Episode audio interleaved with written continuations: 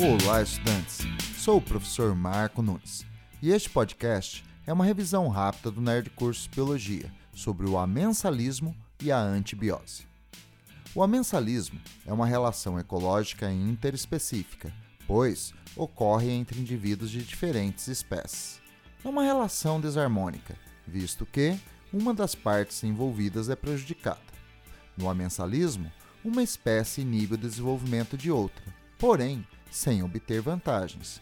É o caso de uma manada de elefantes pisoteando e matando vegetais de pequeno porte, simplesmente por estarem em seu caminho.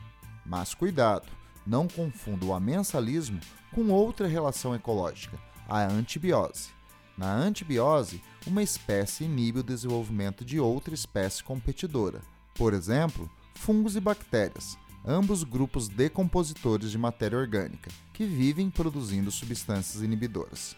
Elas são chamadas de substâncias antibióticas e muitas vezes servem de inspiração para o homem produzir medicamentos contra bactérias e fungos.